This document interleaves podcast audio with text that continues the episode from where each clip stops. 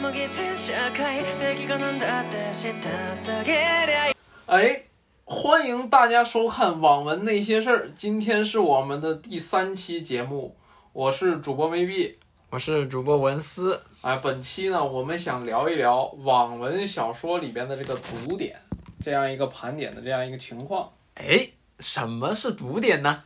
读点就是你看网文小说里面你接受不了的点， 那些你看了你想砸桌子、想骂人，甚至说删书跑路的这样一种情况，对这些东西你任何忍受不了的点，都可以把它称之为读点。或者其实就是扣分项，是吧？是的，小说里面有加分项和扣分项，那那些扣分项其实就是所谓的读点。是。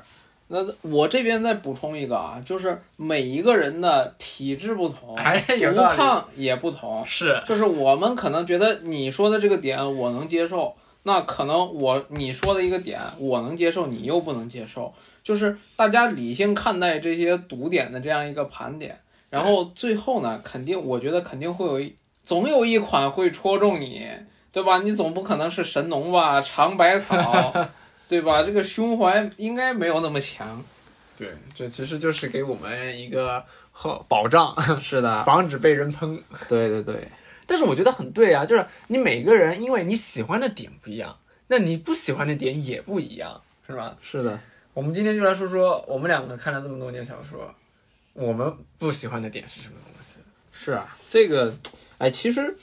这种不喜欢的点，其实你都可以很好的总结出来。最麻烦的就是你这些情节，你要找一本书去讲一讲，那有的东西其实找来找去也没有，一个是也没有特别好的，我是觉得啊，我是在总结的时候是这样子的感觉，你明知道这个套路是吧？嗯但是你已经忘记这本书的名字了。啊，对，就你你你肯定你不会是凭空想出来的，你一定是你明确的看过这本书，然后发现这样的套路很很难看，所以说我不不要了。然后但是呢，一般来说这样子的书你不会看看看久，或者说也不太能怎么多看。这样子的话，它在你的记忆里面，它就不会停留太久，是的，所以说就不记得。对你明知道这个这本书你读抗没忍住没扛住，比如说你看了十章你就跑了，你怎么可你就记着这个点很坑，对吧？对你怎么会记得这是哪个作者写的哪本书呢？对吧？确像这种你都不会记得，你印象里只会记得什么什么月票榜前十，哎对，然后要不就是你特别喜欢的那种，你自己一直在支持的书，你就会记得这些。就是那种特别创新的、特别有意思的，就是人就是喜欢记美好的事儿，是就你非要记那些不开心的事儿，那是不是搞定？对的，行，那咱们就开始。那我们这次呢，怎么讲这个事儿？我们想从三个点来切入，是吧？所谓的小说三元素：人物、情节、世界观。那我们就从这三个每一个角度，我和 Maybe 呢都来说一个，说说几个可能我们大家就不喜欢的点，就所谓的毒点，然后并且大家来展开聊一聊。那我们就先来讲一下这个人物这个事儿，也就是所谓的人设，什么样的人设就会成为你的毒点。嗯，人设这边的话，我觉得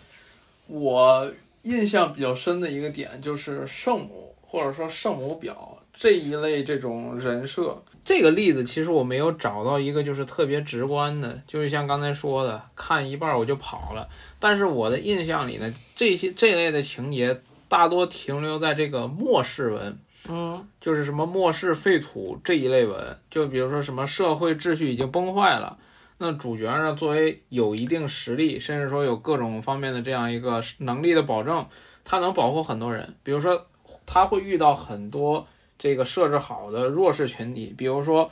呃什么老头老太太、妇孺，就这种各样的角色，然后这种来寻求他的保护。那他呢，为了保护这些人，比如说去跟一些大势力去对着干，也不能说大势力吧，就是那种无所顾忌的那种团体，比如说什么呃什么用枪支什么的，就搞这种丛林法则的，对对对，可以这么说，算一个局部的反派，跟这种人去。就是直接就硬碰硬了上去，因为他要保护他后面这些人嘛。然后他保护完这些人，那反而还被忘记你怎么保护他们，他还要把你卖给那些反派，大家会经历过这样的情节，然后最后还得还原谅了他们，然后这种是一个非常让我难以接受的一个堵点。这个点我我和梅碧也讨论到一个，我我看到他说这个点，然后我就说，那你说《大粪打更人》里面的许七安里面有一个情节，算不算圣母婊？就是他许七安在在他们银罗就打更人银罗抄家的时候，看到他的老大，就是他的一个临时的一个领导银罗，然后在强奸民女。然后他这时候就奋起不顾这种严苛的规定，直接把他们银罗砍伤了，然后直接被关进了大牢，然后不顾后果。然后那那这样子的行为算不算是圣母？那我我个人感觉他其实是不是的，因为我觉得真正的圣母，或者是我们讨厌的圣母或者圣母婊呢，其实是那种就不合理，就是你不管怎么样，我一定要散发我的爱心，然后来救你。你前面没有任何铺垫，或者是你没有把他的人设给合理化。那你说像许七安这种大风打更人里面，许七安他自己的道，他的道心其实就是路见不平拔刀相助，嗯是吧？那在这样子情况下，你前面有伏笔了，他的这个人已经立住了，他的人设立住了之后，他做出这样子的行为也是很正常的。最怕或者最毒的点就是他前面没有任何铺垫。他可能是个很冷酷的人，很自私的人。突然某一个某一天，他就圣母表圣母散发光辉了，就开始大发慈悲，这我就觉得是很难很难接受的一个点。是，就许仙嘛，他，呃，为了保护民众嘛，对吧？他也把这个镇北王给杀了，对吧？那剧透嘞，我还没看到这儿呢。你还没看到那儿吗？我以为你已经追到我最我还有三，新一章了我还有三四百章。没事儿，这个镇北王已经是古远的一个情节了。其实其实就是那个大，就是典型反派呗。嗯，差不多。我具体我不给你多剧透了，然后就说大概这样一个情况，就是许仙安就是也是刚才接着你说，许仙安他这个人就是这样的嘛，他作为一个武夫，对吧？他是要站在，比如说站在，不是不是，他他那个你很明显看出他儒家的那个时候去那个云路学书院的时候，嗯。他写下的那个民脂民膏那些话嘛，嗯，包括上那个就是打更人考验的时候就已经说了，就是我不为我不我不为国家，我为民众，我为百姓，是。吧？就他的道心就是这个样子，因为他是他是社会主义社会主义教育下的嘛，嗯，他没有国他没有这种就是啊、呃传统帝王的这种概念。是呀、他就是为就唯为国民就是去考虑，就是在唯我们唯物主义下，就是教育成长的这样子一代人，你到了那边的话，那你肯定是不会管这种教条的，所以说这是一个很合理的。嗯，但是你像《三体》那里面的那那陈陈星是吧？就是那个，他就很很典型的圣母嘛，大家都是都是在骂嘛。是，其实不光是男频，女频里面的白莲花也也大家也很不喜欢，反白莲花嘛，就是白莲花，白莲花就感觉什么都没干，对吧？然后什么什么男朋友啊，什么各种什么都有，对吧？应有尽有，可以这么理解吗？其实就是白莲花，就是说，呃，不管别人对我多坏，我都原谅他。哦啊，我都这个意思、啊，对我都我都呃有一副慈悲之心，是吧？就就这个样子就，因为我觉得这种东西它不合理，就不合理在现实中很哪有这样的人？我觉得归根结底，你说小说咱们这个说人设的毒点，其实最最关键就是什么叫做就是合理这个事儿。嗯，你只要是违反了人的合理之处，那就是毒点，就不管你什么样的人设。是就对，可以，我觉得可以这么说。我再说一个，我再说一个好事儿，就是我说后宫这个事儿，嗯就是我觉得后宫这个事儿呢，其实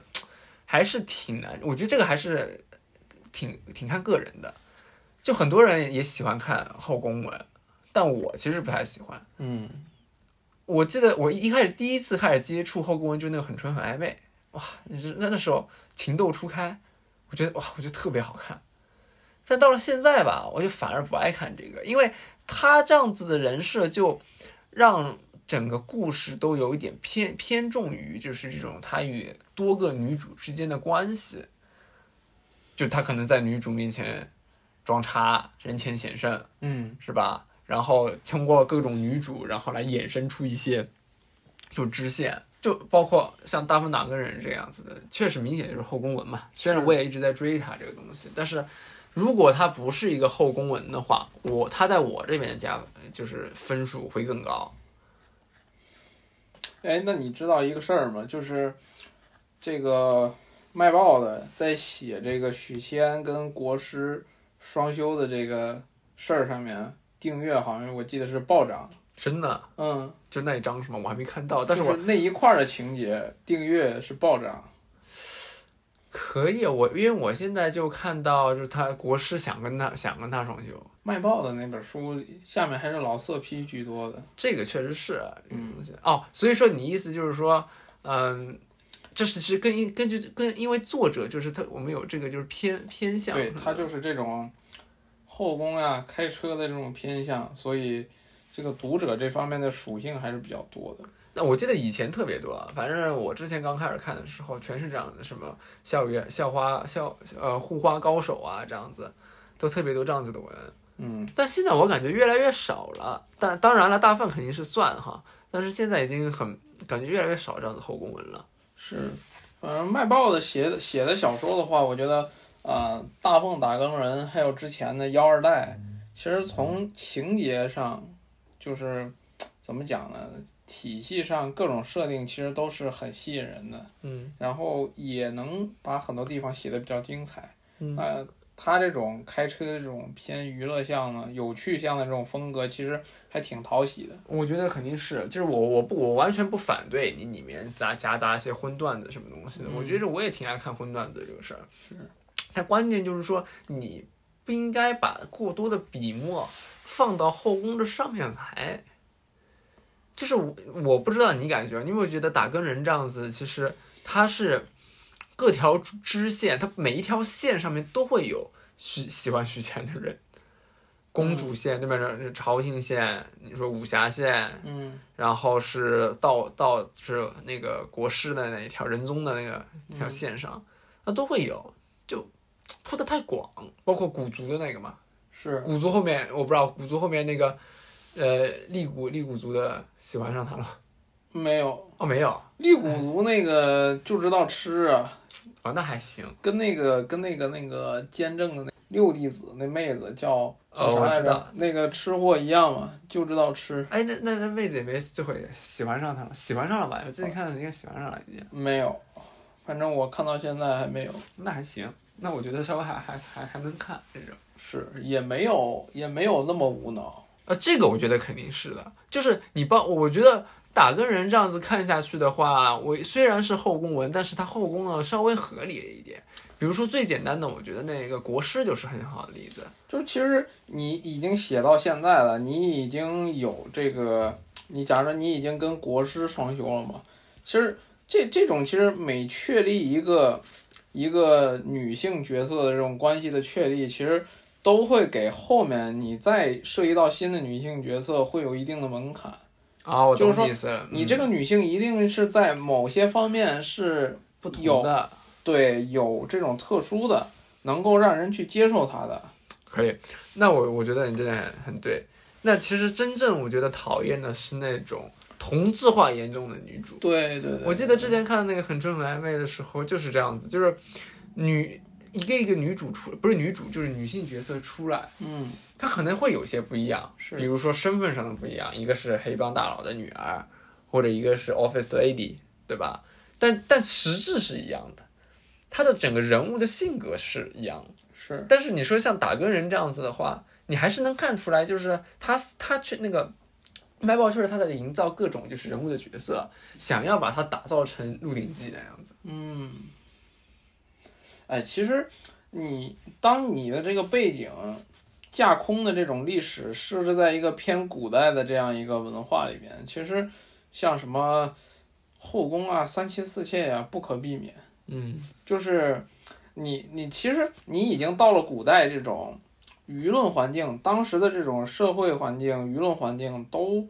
对你，比如说你对你开后宫是有正向支持的。我懂你意思了。其实实就是就是你当你已经把世界观立在那儿，对。然后你这个人设一立出来，你这个人他并不是正人君子，是。他并没有就是他没有不那么好色，这样的情况下，你为他唯一合理之处，在他呢穿越到古代的时候，他必然会去做三妻四妾的事儿。嗯，这个相他等于已经是无法不能，我觉得就觉得是无法控制的事情。既然你把他的人设立出来，除非你把他的人设立成我就是我啥都不爱，是吧？那这样子的话，他没准这样才是合理的。嗯，不然的话，后宫在古代，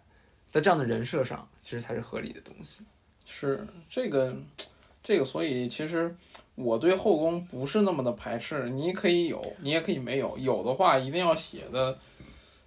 不恶心人，哎这个很关键。对，这才是不恶心人，这才是那个关对键。你像，还是刚才那个说的嘛，这个国师一双休之后订阅暴涨，对吧？其实这个从大家的这个行动上来看的话，大家对这个事儿都是喜闻乐见的。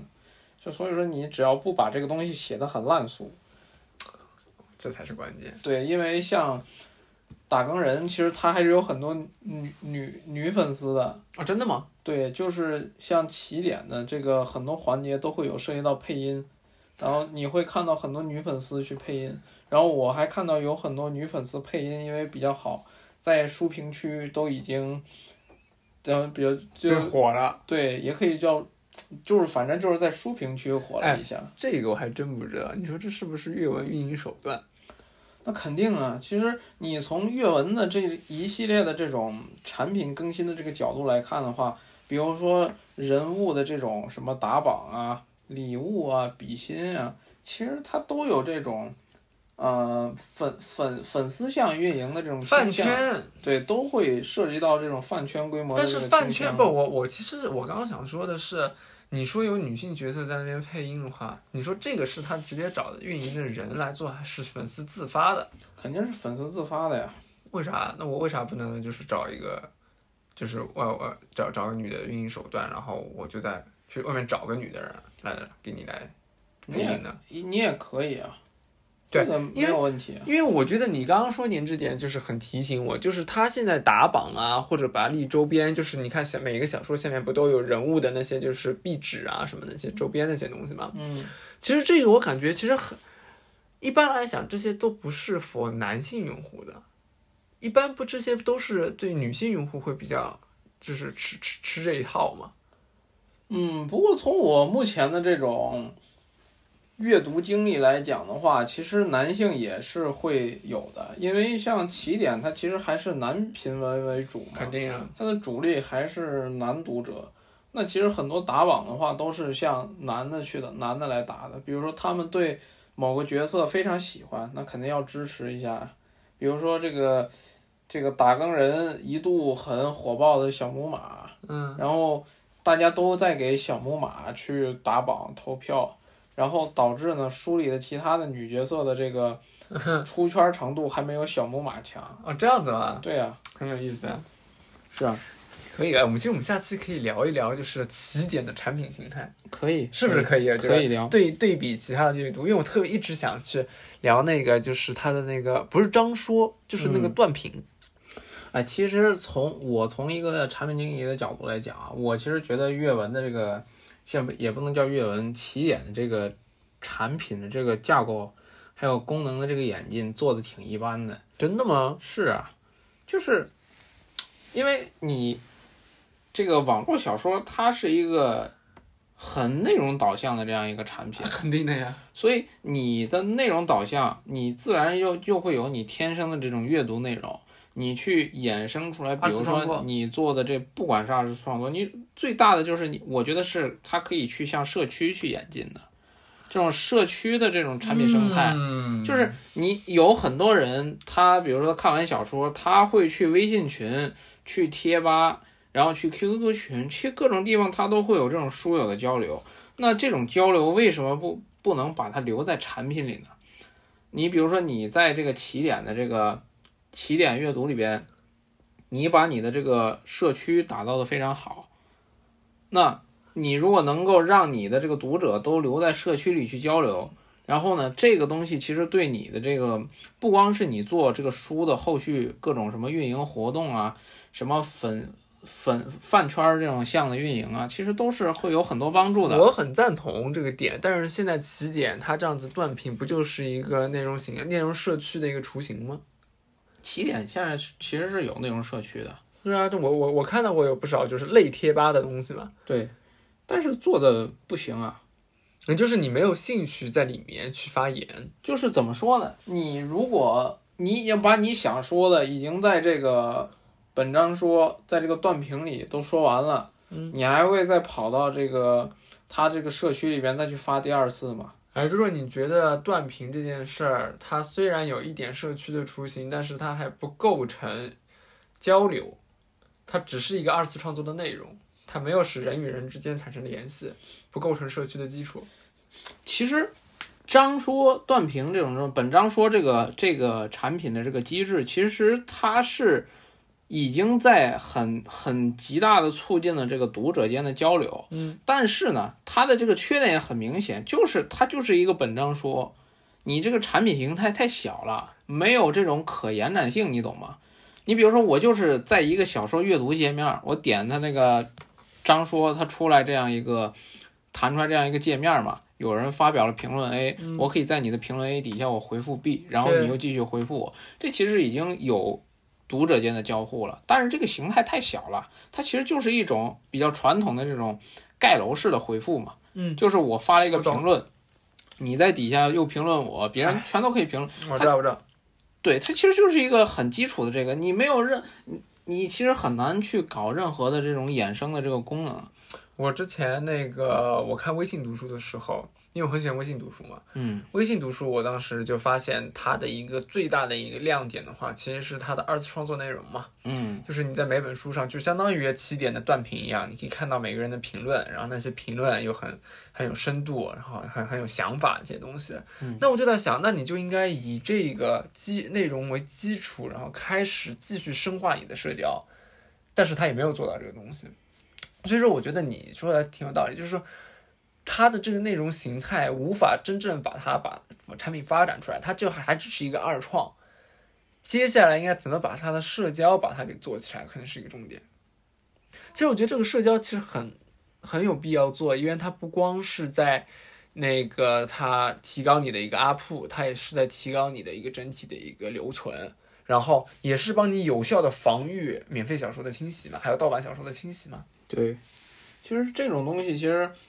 嗯，我觉得从作为一个读者的角度来讲啊，很多我理解都是，尤其是从付费的这个角度来讲嘛，其实很多都是感情向的。我对这个书，我一开始付费，后面随着写，感情怎么讲，积累越来越深嘛。嗯然后我觉得很多付费行为都是基于这样的一种感情，比如说你我我看的第一本书，我对这个作者以及他写的内容很认可，那可能第一本书我都付完费了，你出的第二本书，我可能上来看都没看就已经付费了，就是这种东西，我理解它都是出于一种感。之前的情感还有信任，做出一些付费性的行为我，所以社区这个东西其实对于这个内容向的产品来说，我觉得是嗯挺有价值的。但是这个价值具体有多大，具体怎么能帮助这个阅文去做它的这个 KPI，其实还是要商讨的。嗯，不过这方面其实我感觉阅文它没有投入很大的这个资源去做。我感觉阅文还是没有在产品上面花太多心思，它更多还是花在了内容上面这个东西，就是影视化。咱们收这块聊的太久了，不这块，我最后说一句，我觉得嗯我们下回呃一定要单开一期聊这个东西，可以我觉得很有意思。这个就是说，你就是读书类的 app，或者是说就网文向的 app 就应该怎么发展？就是网文像这种，因为你不不单单看那个男频，其实女频竞价，我估计他们的论坛估计也没有那么的兴盛，这我不确定哈，嗯这个可能得到时候去看一下，就是。嗯，我之前也用下过不少的这个移动阅读的这个 app，其实起点应该算这个产品这种能力上，在一众的这个阅读 app 里边算比较领先的了。其实它不光是在那个 app 对移动 app 里面，它其实在正里面说，它跟微信读书比，它也比微信读书厉害在产品功能上面。比如说它现在出的那个自动翻页，然后还有那个单手阅读，嗯，这些其实我在其他在至少在微信读书上我根本没有看到的。这其实很人性化的设计，这个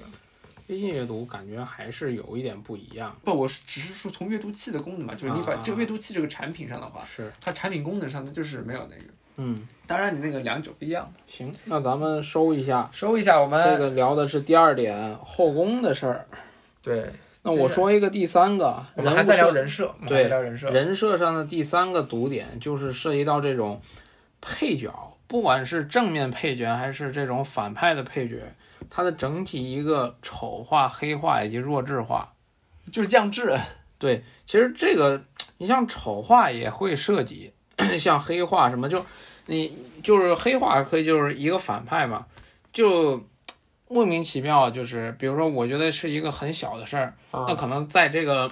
在这个反派配角的这个心里说，这主角羞辱我了，然后怎么怎么样，比如说他以前就是个臭屌丝。现在这都敢羞辱我了，那内心一下黑化，不能接受，我要这衍生出来说，我要把主角干死，就这种，我理解这种叫莫名其妙的黑化。那弱智化呢，就是没有智商，配角的智商很低，就像一个小，怎么讲呢？我不，我补充一个这点啊，就是，呃，配角很降智，而且不单单是低层次的，就是那种一二级的反派是一个降智，还有那种八九级的这种已经是绝世高手了，这种那种百万年才出一个的这样子的，就是什么大成境大成期修士，依旧是如此的智商降低。对，就就是就是为了给主角做这种踏板嘛，然后让主角去装逼，然后降智。对，然后我觉得比如说我描写了一个大佬 A，这个大佬 A 在那夸主角牛逼啊，什么天赋异禀，什么特别牛逼，你要不要，对吧？我把我孙女甚至都嫁给你，O 不嗯 OK？、就这种，挺恶心的。就是就就是就是不合理，就这样事情。就是你你想想看，如果是在一二级筑基期练七期的时候，你你你出现这样子一两个就是弱智的人，我觉得很很很能理解。是，但是你每一个阶层都是百万年，不是不是千万千里挑一、万里挑一这样子的人出来，这样子除了武力上的就是强势，那那那他智商也一定是 OK 的嘛。对，但你反而做出这样的事情来，那就很不 make sense 嘛。是。我这边举一个例子啊，是我之前看的这个香港文娱的这个文，港娱港娱现在很火。对，这个叫醉枕香江。然后呢，主角呢，他穿越之前，他就是一个电影圈外的这个大学生，嗯他就喜欢看电影而已，然后也没有学过这方面的课程。嗯，那他穿越了之后，穿越到了这个一个在色情片放映厅卖票的这样一个角色。嗯然后他闲暇时候无聊的时候自己在写剧本，嗯然后呢被王晶看见了。嗯那穿越先不管穿越之后你直接能写剧本，然后写完剧本还涉及到各种各样的分镜，然后是啊都是一些比较专业的事儿，他都做好了。然后呢，被王晶发现了，王晶很认可他，把他的什么剧本啊、分镜啊全拿过来，一字不差的就按照他的那个东西去拍，都没有做任何改编。然后嗯这个就算了，然后他还指点王晶，比如说去找当时还还在跑龙套的周星驰，然后比如说好像那阵儿吴孟达刚戒赌，嗯然后还要让王晶推荐演他们俩，然后王大导演呢还都同意了，就你说啥我听啥，就这种，我觉得王晶在这个香港的这个娱乐圈也是一个大佬，也很有历史地位的这样一个导演，对吧？嗯然后他被这个还是一个这个售票烂仔的这样一个主角儿，而且使使回来使回去，而且关键是他主角他之前从他在上一世的时候，他不是一个电影圈内的人，是吗？对他就是一个圈外的大学生，可能看过几本书，然后他就是喜欢啊、呃，这样喜欢看电影，然后但是这个东西你再喜欢看，你要能直自己直接写剧本，还能写分镜，我理解分镜可能都涉及到导演的工作了。嗯，那你这个东西最后，王晶还全都听你的，这个东西当时是一个比较毒的点，但是我忍下去了。这个有很多啊，就是那个，就像是我我们说的这个，它这个不合理之处，其实相当于就是呃，没不管是主角还是配角，就做出了与他人物设定不不符合的事情。嗯，这时候你就一点都没有代入感了，你就你就觉得这个小说它就已经这个逻辑它没有闭环。知道吗嗯其实这个例子还有很多嘛，像那个我们之前说的那路上强抢民女，就是主主角为了为了让主角来点高潮，来点爽点的话，总会有一些他主角在路上，主角比如说和他的女主或者是和他的女配在路上走，突然一个反派冲出来，可能就是那个地图的一个少爷或者是一个地图的小 boss，然后就来强抢民女了，然后主角就开始就开始开始开始装叉人前显圣，就把他打倒了。就是这种小桥段、小爽点，我觉得我也很能理解。就是有时候作者他写他的那个就是大纲里面没有那些小小小高潮的话，他就只能用这样子不合理的一个态度让去来写。嗯，那其实，哎，咋说呢？这个确实有点僵硬。我其实觉得这种还不如写一些比较正常的这样一个什么寻宝，对吧？或者说你到一个什么小镇上，一个新的这个小地图，什么听听传闻啊，什么打听打听事儿啊，这种嗯能写点趣味性的感觉，都比这种硬硬尬这种要强。但是我也很理解，就是说有些作者他其实真的，他可能确实是缺乏创意，他只能重复这些烂俗的桥段。是，让他的小说顺利过渡下来。毕竟不是某某每个人他都是能写出很经典的一些桥段，然后或者些金句来拉订阅的嘛。是。那这个算第三点，你那边还有什么别的？我我我我我的第三点其实和你一样，我本来就是想说就是一个配角很弱智这个问题的，嗯因为其实配角很弱智，它会造成另外一个问题，就是说你的一个主角，你的一个胜利其实不合理。那这这才是我觉得最关键的事情，就是你的你的成功，因为我们我们看小说其实就是想看那个成功嘛，嗯想看他的成长嘛。但如果你的成长是不合理的话，我们就不觉得你这个是一个很好的一个解压的一个方式，这是关键。，OK。那我再继续说一个第四点啊，就是人物设定上的一个第四点。这个呢，就是涉及到三观不对。那三观不对可以包括我理解啊，包括这种作者他想体现的一些东西，以及这个角色他体现出来的一些观念，他可能都涉及到这个三观不对。那具体的这个一个 case 呢，就是呃有一本书叫《这个电影我穿过》，然后它是一本描写了一个呃女主穿越到了一个人贩子的这个女儿的身上这样一个事儿。嗯那其实这个文最大的这个三观问题，就是这个作者他其实都，我理解我理解啊，他是在用一些描述正派的方式去塑造反派。嗯主角的这个他的父亲现在是一个人贩子嘛，然后无恶不作，他会涉及到拐卖这个儿童，然后比如说什么把这个小女孩的什么四肢都打碎，然后制造成一个什么样的骷髅美人，然后用这种方式来去帮他敛财，但是他做的一切的恶事呢，他最后的这个立足点都是为了他的女儿，嗯。首先用这种爱去包装了一层。嗯其次呢，其实它它就像人血馒头嘛，然后很多东西它最后用这种爱去高尚的包装了一层，那就会导致其实让很多人，然后反而很喜欢，就是比如说人贩子的父亲这样一个角色，虽然他做了很多恶事，但是其实他这种对女儿的爱就让很多人原谅他了。那其实我觉得这种这种我感觉设定就是一种三观不对的这样一个事儿。我感觉这种三观不对，就都不算是毒点了，它也不是什么扣分项，是它是致命伤。对，所以所以这本书被举报了之后就被封了。就是我觉得这个也真的很难想象，就是说你到底想要表达什么东西，你要去塑造这样子的一个人设，就塑造这样子的一个情节。对，其实这个书到后面还有一个情节，就是我觉得也挺搞笑的，就是这个女主她作为人贩子的父亲呢，她其实穿越到这个人贩子的女儿身上，她没有去想办法，比如说去大义灭亲，嗯，她享受了这个她父亲带给她的各种各样的东西。那最后，当她父亲被别人去制裁的时候，嗯、她肯定就会被当成那种这个人贩子的这个女儿被连坐嘛。然后她还会去质问别人，比如说，对吧？我给你们买了衣服，我给你们吃的，给你们穿的，然后你们还要这个反过来来害我，就这种其实很弱智的这种对话。就你本来就是用这种作恶赚的钱，你去施舍给别人，就是你把你这种什么你的钱都来自于你对别人做的恶身上，然后呢，你觉得用这个钱再去对被你欺负的人再去做施舍，你觉得他们还得对你知恩图报？这个东西我其实觉得也是一种。三观上有点扭曲的东西，它就是毁三观的。这个是这个是其实就是你的和主流价值观不对称嘛，这是人设。我们接下来我我其实现在我还有一个点啊，我觉得它不算毒点，但是我想聊一聊，就是像这种叫我把它称之为叫不太合理的这种废柴流，因为说说，你像咱们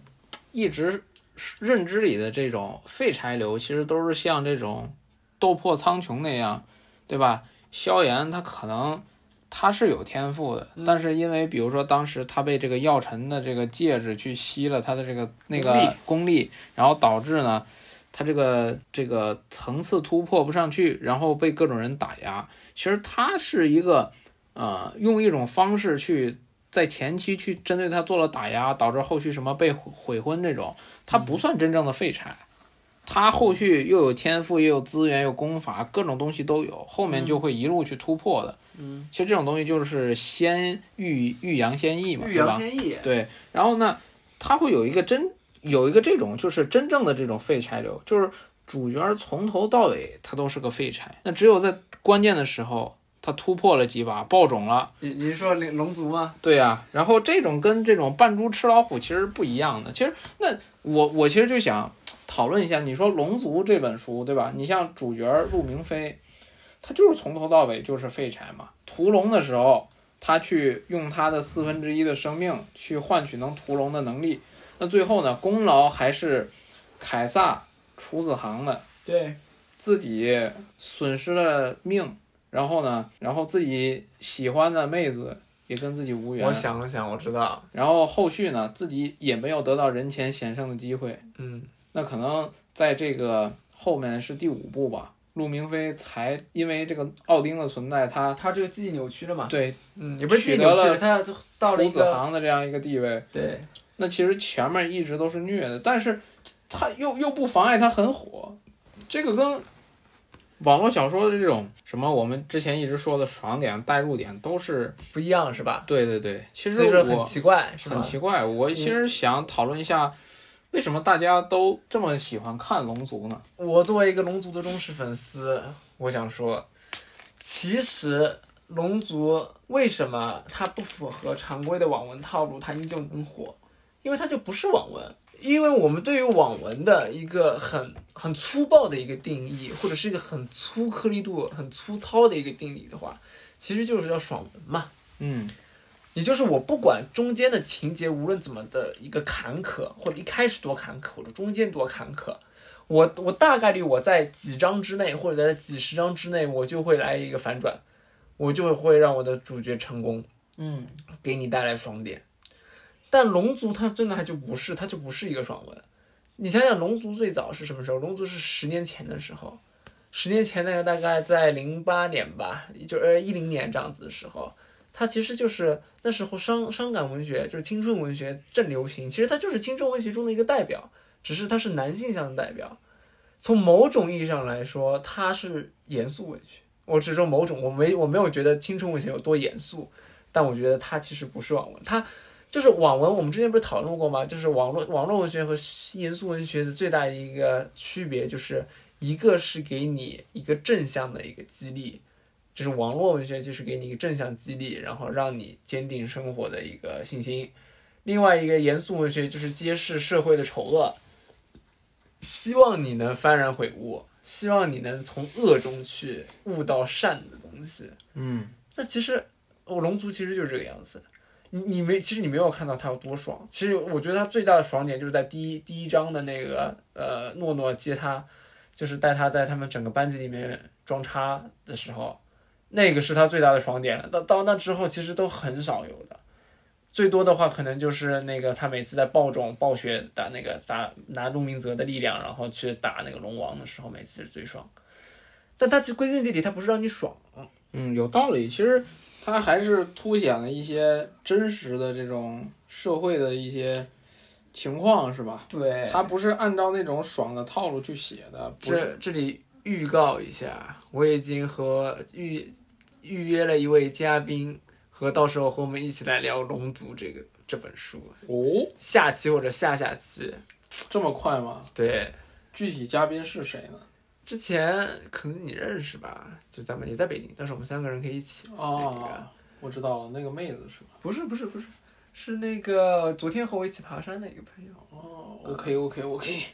对，然后所以说嘛，就是你刚刚说的不太合理的废柴流，其实其实换句话说，其实是，嗯，比较特别的那种废柴流嘛。但其实《嗯龙族》它就不是一个好例子，因为《龙族》就不是网络文学，它不是爽文的电影，它不是爽文的范畴内了已经。有道理。行，那我们聊完人设，我们接下来聊的就是情节。嗯情节上面，哎，有什么扣分点？嗯你你说一个先。我先说一个，就是呃比较笼统一类，就是它情节设置上很多套路太老了，太僵硬了，就是还是烂大街。啊，这是一个特点嘛，就是说什么，就是情节这个事儿啊，我觉得其实跟人设一样，你得长处长新，是你不能总是拿着老的套路，然后在那儿开始，对，因为网文它本来就是一个发展很快，然后大家读者呢又是一个很喜新厌旧的一个状态。是的，是的，你拿你要是现在拿以前斗破的那套退婚流，你来看，你看，除非你有其他地方有很不一样的点，不然的话，退婚流这是是真是成不了。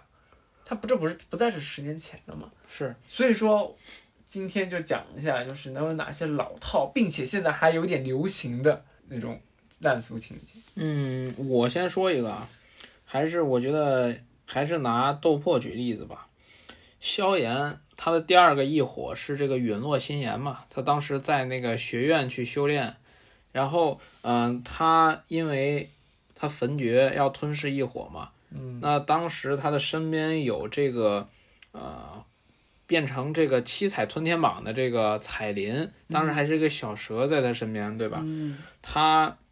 他把陨落心炎炼化了之后呢，因为陨落心炎的这个效果，他就类似吃了春药那种情况，然后就因为这种情况跟这个最虚弱的这个美杜莎女王这个发生了关系。嗯，那发生了关系呢，后续这个美杜莎女王就爱上萧炎了。然后又给萧炎生孩子，又帮萧炎管理炎盟，然后呢，萧炎自己就跑去逍遥快活去历练去了。那这种东西就，我其实觉得挺离谱的啊，就相当于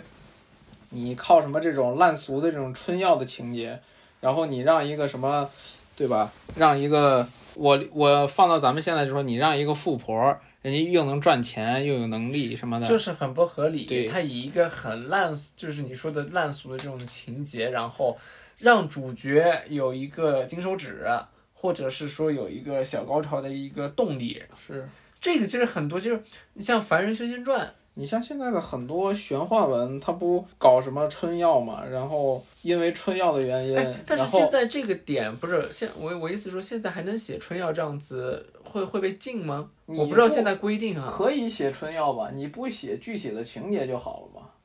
你把情节一笔带过，你像《凡人修仙传》和你的套路就是一模一样的。是一开始那个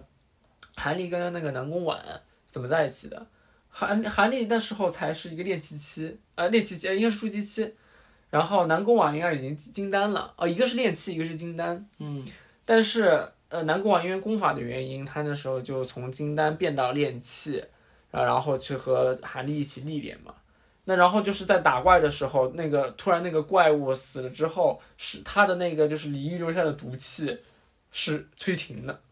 然后他们两个就开始了，啊对，然后就贯穿全文这样子。萧炎跟那个云韵不也这样吗？啊对呀、所以说我觉得这样的情节就是很，其实我觉得就在十年前，它都是一个很烂俗的情节，是是吧？我觉得这就是主作者偷懒，作者偷懒，他不想写更多和就男女之间他应该怎么正常合理的去发生一点就是友谊或者是爱情，因为这本来就不可能。为啥不可能？你正常的来讲，比如说你在当时那个书里来讲，你写这个基本上不可能。我就以这个，比如说萧炎和云韵，或者萧炎跟美杜莎女王这例子，你萧炎，你最多是个大斗师，我记得当时你像这个美杜莎女王和云韵，都是斗皇。对我懂你首先你能跟他们正常的去见面、正常的交往，这个事儿就不可能，我懂你，他只能搞这种捷径，你懂吗？就是我觉得没有问题，就是你为了去拿到一个金手指，然后你去合理化剧情，是吧？就是你跟一个高级阶的，就是人，怎么样才能发生上关系？你用这样子去合理化它。但我觉得你没必要为了拿到这个金手，你去设置这样子一个金手指，你可以换一个金手指，嗯，就不是不是一个很强的女性了，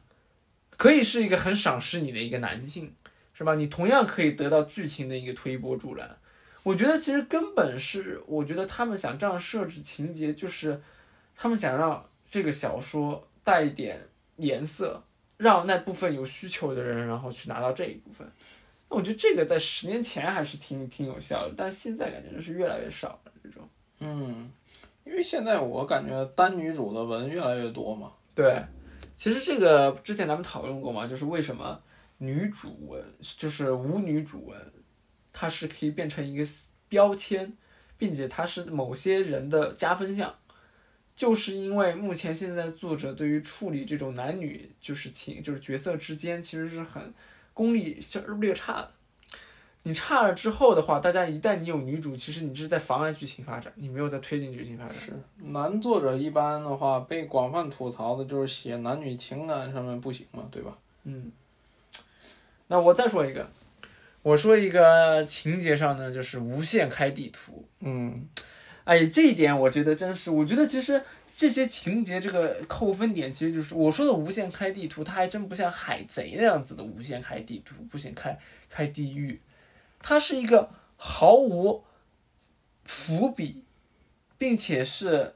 看出来是很重复套路的一样子的这样子的开地图。就比如说最最简单的这天。主角每到一个地方，他开始他自己的天天天纵之才，然后发泄完了之后，再也装不了人前显，再也人人不能人前显圣的时候，他就突然到了一个陌生的地图，或或者是一个更高级的地图，跟同样一群很天纵之才的人接着比斗。我我觉得这个就是一个很重复套路的一件事情。对，就是换了一个地图。还是又遇到一波天才，又可以装一波逼。对你只是把这些天才，你你就是把天才的名字给换了一下。是，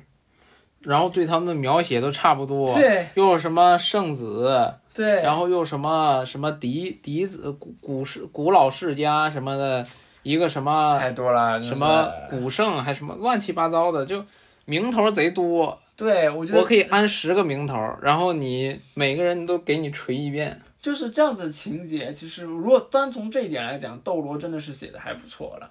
就斗罗一，它该是什么样就是什么样。第一就是从开头第一集就是上顶峰就是一百集，嗯，它到结尾也就是一百集，除了一个陈神陈神嘛。但是有一些它到了一百集之后，上面还有一千集，还有两千集，就真是你你你你无穷无尽了，就这样子的一个。是。这样情节会很让人乏味，并且是一种很重复造轮子的一个，纯粹是为了你想拉长篇幅。嗯，重复造轮子都出来了，天哪，这这个互联网黑化一下子就来。嗯，我接着说一个点啊，我啊，这个涉及到历史文，就是历史文，就是穿越到古代，有很多比较，也是其实你也可以把它归结成。怎么讲呢？我就觉得是逻辑不合理的这样一个情节。比如说，嗯，现代人穿越到古代，首先两大杀器，第一个杀器呢是造纸术，第二个呢是什么酿白酒？造纸术，哦，对，就是你在古代，古代的强权从来都是朝廷嘛。就是你要想办法去当官，然后你才能慢慢的把自己写的越来越越牛逼，去施展你的这样一些抱负呀，还是怎么怎么样，对吧？那造纸术就是一个自己展示自己的才能，然后去获取一些上层，就是全金金字塔顶尖权力这样掌权者的一个信任，或者说获得他们赏识的这样一个工具。对，就是因为你从上位者来讲。怎么能够普及教化？嗯然后这个纸从来都是一种对古代来讲，对他们这种文化各方面其实都是一种冲击。比如说是古代书很珍贵，对吧？那你把造纸这个事儿普及了之后呢，是不是可以大兴教化？那你这个对于掌权者来说都是功绩，甚至说能名留千古，对吧？然后这个其实对于古代的读书人来说是一个很对他们来说是一个很吸引他们的事儿，但是呢，这个东西其实，嗯，一般人的话，你其实很你很难去说你会造纸，对吧？比如说，我现在问你，我就跟你讲活字印刷术，你知道该咋弄吗？我不知道。其实我只有一个大概的印象，你落到具体的细节上，我其实不是很懂。我就知道大概是好像你活字印刷术，你用那个章吧刻一个字儿，好像每一个字儿、每一个字儿都是不同的章。这个是活字印刷术，印刷术。我刚才说的造纸，像什么蔡伦蔡伦纸，嗯，你有印象吗？我就有印象。蔡伦纸好像是古代一个宦官他造的纸，然后具体这个纸怎么造，比如说用什么样的树皮，什么弄来弄去，这个我根本就不知道，我只是在初高中的历史课本上听过这个，对吧？这个是一个，第二个就是白酒。白酒的话，就是古代不都是喝那种你自己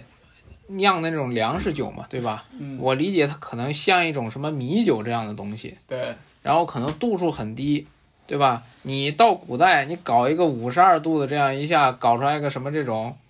这种五十二度的高度白酒，它不就很酒精嘛，对吧？你弄什么高度高高浓度的酒精，一个是可这个东西杀菌消毒，在某些方面也是一种利器，对吧？另一个方面就是你拿这个去做商业化，嗯然后你什么拿这种酒去交好这种什么豪门大族，然后去赚钱，反正也是一种扩张势力的方式。这个就让我想起来了，现在一个很老套的一个，就是你穿越回古代，你说你说诗，啊，对，你背诗，文超公嘛，自带搜索引擎，对啊，就是你包括现在这个大粪打更人这个，就是老套路了。大家以前《庆余年》看那个背诗的时候，哇，那个爽点，对吧？没想到还能这么干，还能这么用金手指，大家都很新鲜。但到现在了，其实已经用腻了。是是吧？而且我我我我觉得最最最有意思的一点就是那个，我这边延伸一下啊，我我我发现大范打更人真的是一个，他把所所有经典桥段全给融在一起。你你没有发现吗？他其实就是一个大杂烩。嗯，你看他世界观上面，他其实跟《庆余年》很像，对吧？就是他的那个朝廷的那部分，他跟《庆余年》很像。魏渊，魏渊那不就是那个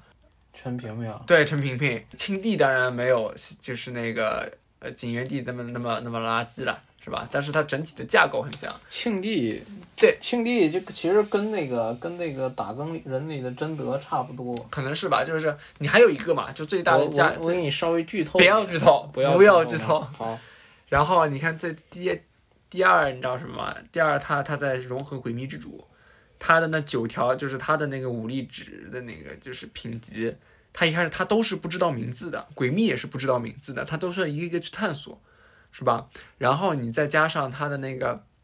呃诗词，对吧？整个诗词，这个整个金手指，其实又是跟抄金鱼年这样子类似的。其实也不能叫抄，就是这种经典套路，我觉得它都是就是他把各种经典套路给融在一起对嘛。，但是你不要说抄，回来就让人家听见了就开始怼你。我跟你讲，行，那些希望我们就是能火到被人听见，对不对？是的，是的，是的，然后你看，除了这个，他还抄，呃不是抄，是借鉴录影机，嗯，这样找后宫模式。这就是我虽然喜欢看它，但是我就觉得这本书吧，就真的有点大杂烩，就是其实卖报的也是有自己的特色的。你比如说这种，嘛。不，这开车是一方面嘛，另外呢就是这种刑侦方面破案。哦，对，其实这个在前期破案是一个很很吸引人的这个点嘛，就是破案它可以单独罗出来剧情，这倒是。然后你在剧情里遇到各种各样的事儿，然后主角怎么破案，这个其实都是装逼的地方了。比如说有的案全全朝廷就许仙安一个人能破，对吧？这个东西就是他装逼的地方嘛，又有情节又装逼，然后什么东西都有了。其实确实就是我也不否认，就是打个人确实还可以。嗯，然后我说下这个下一个情节，我再补一个，第四个就是也也不能叫第四个吧，应该是第三个，就是突然写死关键人物。就有一本小说啊，叫《牛笔》，嗯老牛的牛，嗯，这个铅笔的笔，这个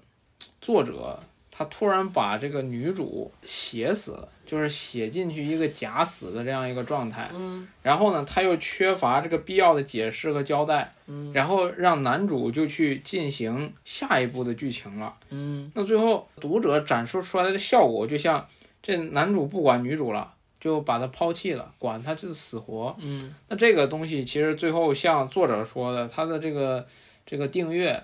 掉了百分之四十，嗯，从本来也不高啊，从一千八掉到一千三，我感觉将近掉了百分之四十，五百嘛。然后我觉得这个东西其实就是一个很多人不是很能接受的点，就比还有方这个这个，其实这个就是说到这个，突然把重要的这个关键人物写死，比如说男女主突然写死一个，然后还有一个就是涉及到男女主之间的这种绿帽牛头人的这种情节，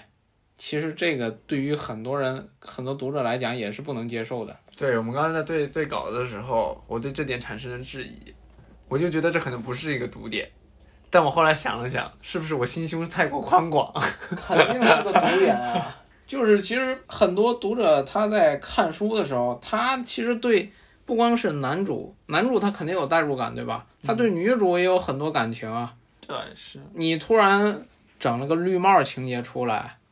你就跟当当年金庸写的那个《神雕侠侣》，小龙女跟尹志平得挨多少骂？是挨多少骂？但虽然我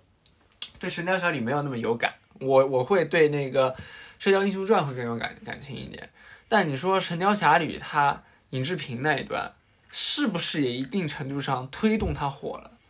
就是他这种虐恋情深的，这个我不太清楚，但是金庸的这个作品应该都挺火的吧，也也是。对吧？咱们再说下一个，我来说一个。好，我我我下面说的这个是第几第四点是吧？嗯，突然发现从小长大的伙伴是一个大佬，这一点一定要解释一下啊。其实就是相当于呃，你从小突然收收的一个小弟，或者是收的一个朋一起成长的一个朋友，等到你超越很多级了之后。你可能超过他，比如说你他你他现在他才练气期，嗯，然后你已经到了金丹期了，这个时候为了让那个小伙伴成长起来，那个作者突然把他安排了一个很牛逼的天赋，比如说他他突然是一个原来是一个家族弃子，他突然是一个天赋觉醒了，一下子就超了，就这样子的一个情节也很无厘头。我我现在想起来两本书都是这个样子，第一本是《凡人修仙传》。里面的地魂，他一开始的时候，主角其实就是从鬼物那边就是把他召唤过来的，嗯，没有任何伏笔，他就是一个很很大乘期，甚至是那个级神仙级的真仙级的大佬。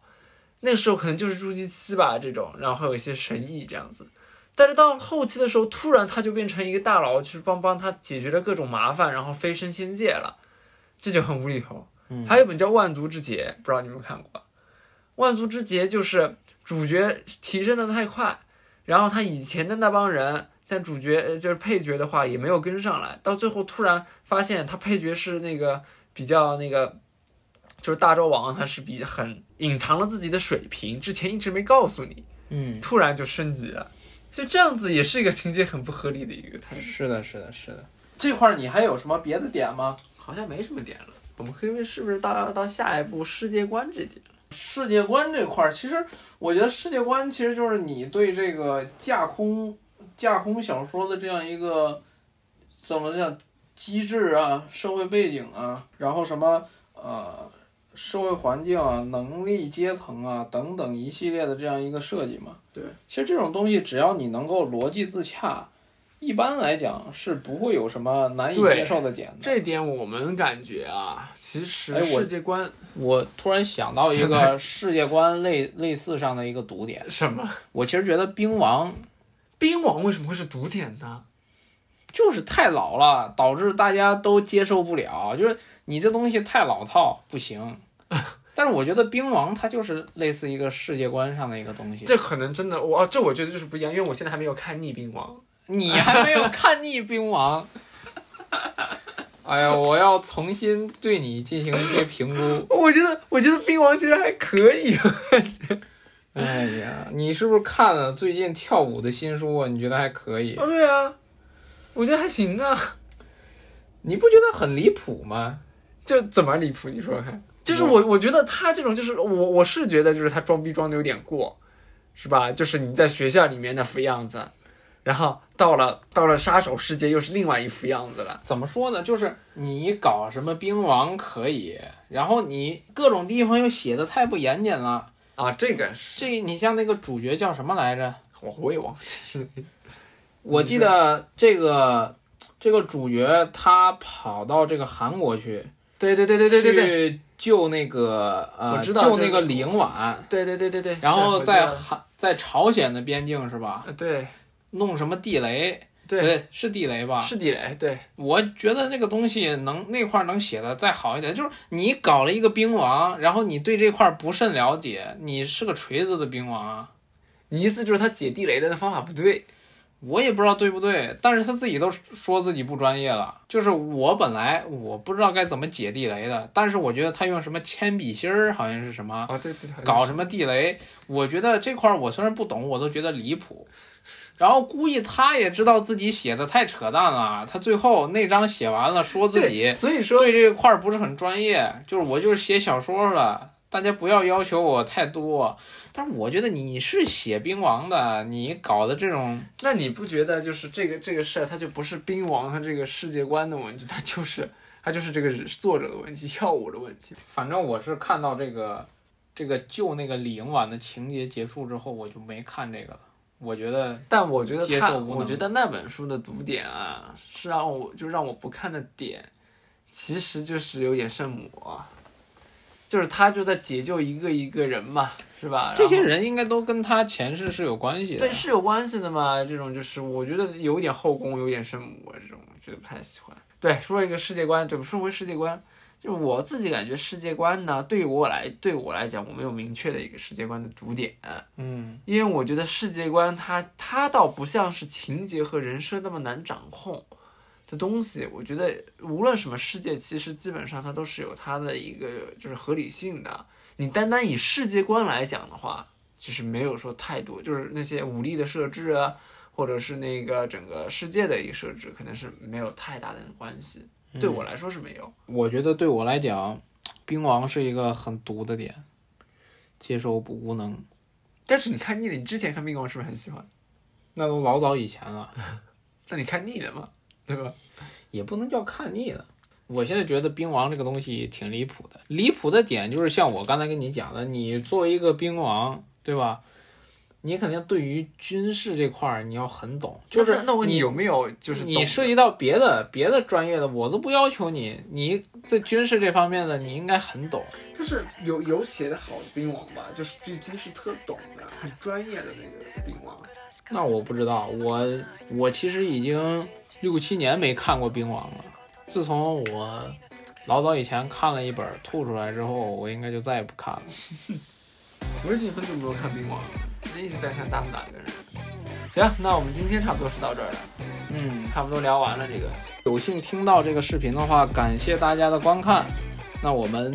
这一期的节目聊网文小说的读点，那到此截止。行，下期